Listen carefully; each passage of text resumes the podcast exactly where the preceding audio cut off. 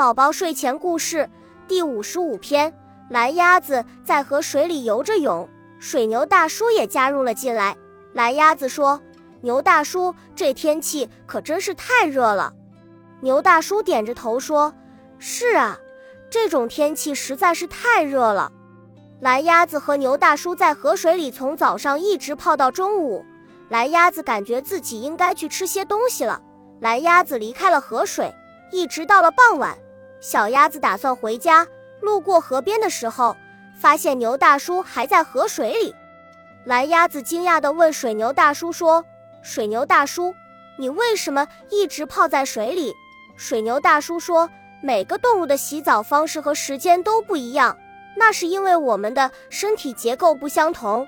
我长时间泡在水里，是因为我的外皮较厚，汗腺不发达，很不容易出汗。”没法靠出汗来维持正常体温，所以只好常常泡在水里来降低身体的温度。现在我也该回家了。